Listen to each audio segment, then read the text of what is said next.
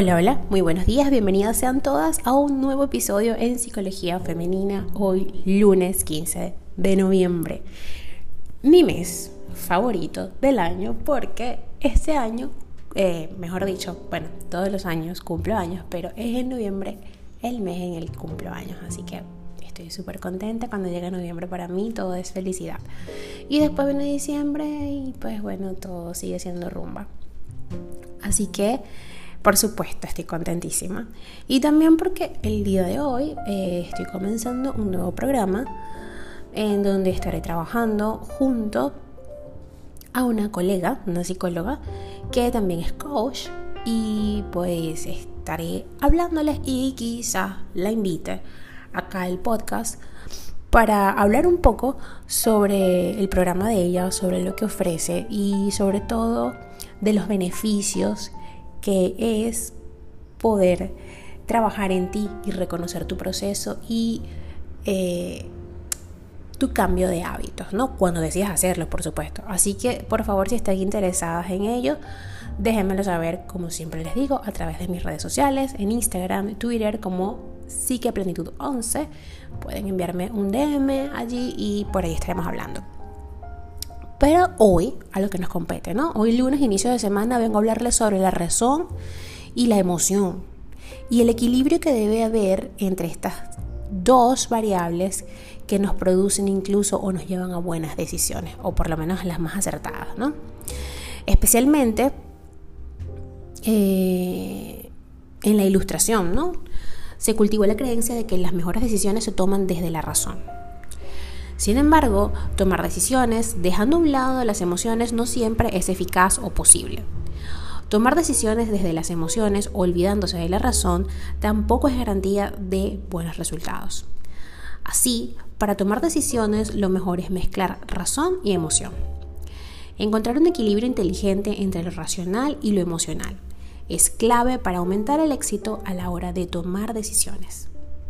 Al mismo tiempo, este equilibrio es el resultado de la experiencia vital y por lo tanto de muchos errores.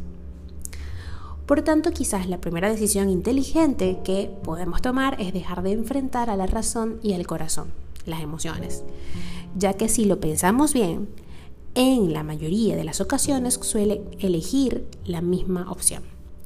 Sin embargo, desgraciadamente separar razón y emoción es algo muy común. Todos queremos tomar las decisiones correctas, las más acertadas. Pero ¿qué es una decisión correcta? Pregunta difícil de responder, ¿cierto? Hay quien diría que la decisión acertada es la más beneficiosa o la que más beneficio nos aporta.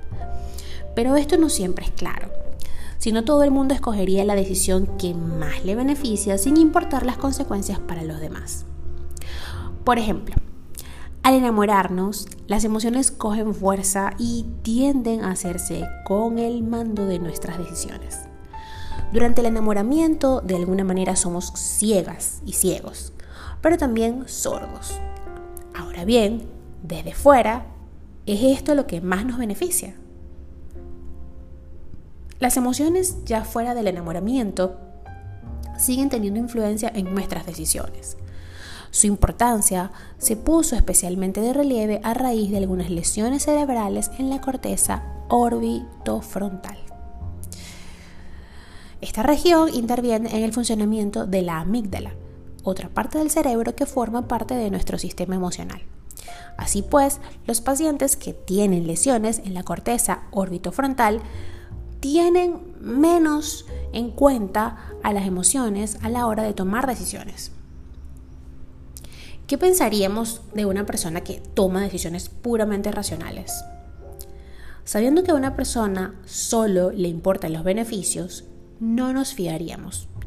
No sería una persona en la que pudiéramos confiar, ¿cierto? Sin embargo, esperamos que las personas sean racionales para fiarnos de ella. ¿O no? Lo cierto es que la empatía, la capacidad de percibir emociones en los demás, es lo que hace que confiemos en otras personas más que su racionalidad. Vamos a confiar más en aquellas personas que son capaces de sonreírnos o emocionarse frente a nuestro dolor. Esto es más fácil de ver en los adolescentes. A esa edad solemos tomar decisiones que implican grandes riesgos. Por eso se suele considerar que la adolescencia es una etapa muy difícil donde los adolescentes no hacen caso de los padres. La causa, o al menos una de las causas, la hallamos en la corteza prefrontal del cerebro.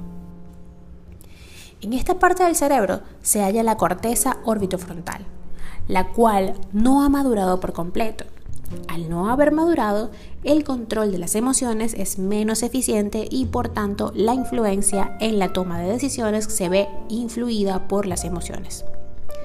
Afortunadamente las experiencias en esta etapa de la vida van a llevar a la maduración de esta parte del cerebro. Hasta ahora parece que hay una gran contradicción, ¿cierto? Decimos que lo mejor a la hora de tomar decisiones es mezclar razón y emoción pero hasta aquí solo se ha hablado de la influencia negativa de las emociones. Para comprender el papel de las emociones es necesario entender qué son los marcadores somáticos. Estos marcadores son sentimientos que sirven de guía a la hora de tomar decisiones. Nos ayudan a decidir qué opción será la mejor para nuestros intereses, sobre todo cuando la razón maneja tantos elementos que no es capaz de decantarse por una opción clara. Los marcadores somáticos también se pueden entender como intuiciones que se han generado a partir de la experiencia pasada. Las intuiciones nos advierten de las consecuencias de optar por algunas decisiones. Por ejemplo, si pasamos por una calle en la que hace tiempo nos atacaron, vamos a tener la sensación de que es mejor ir por otra calle, ¿cierto? Pero las intuiciones no siempre son conscientes. Por tanto, puede que cambiemos de calle de repente sin saber dar una razón en caso de que nos pregunten. Las emociones a veces actúan como una alarma ante las opciones que no nos convienen.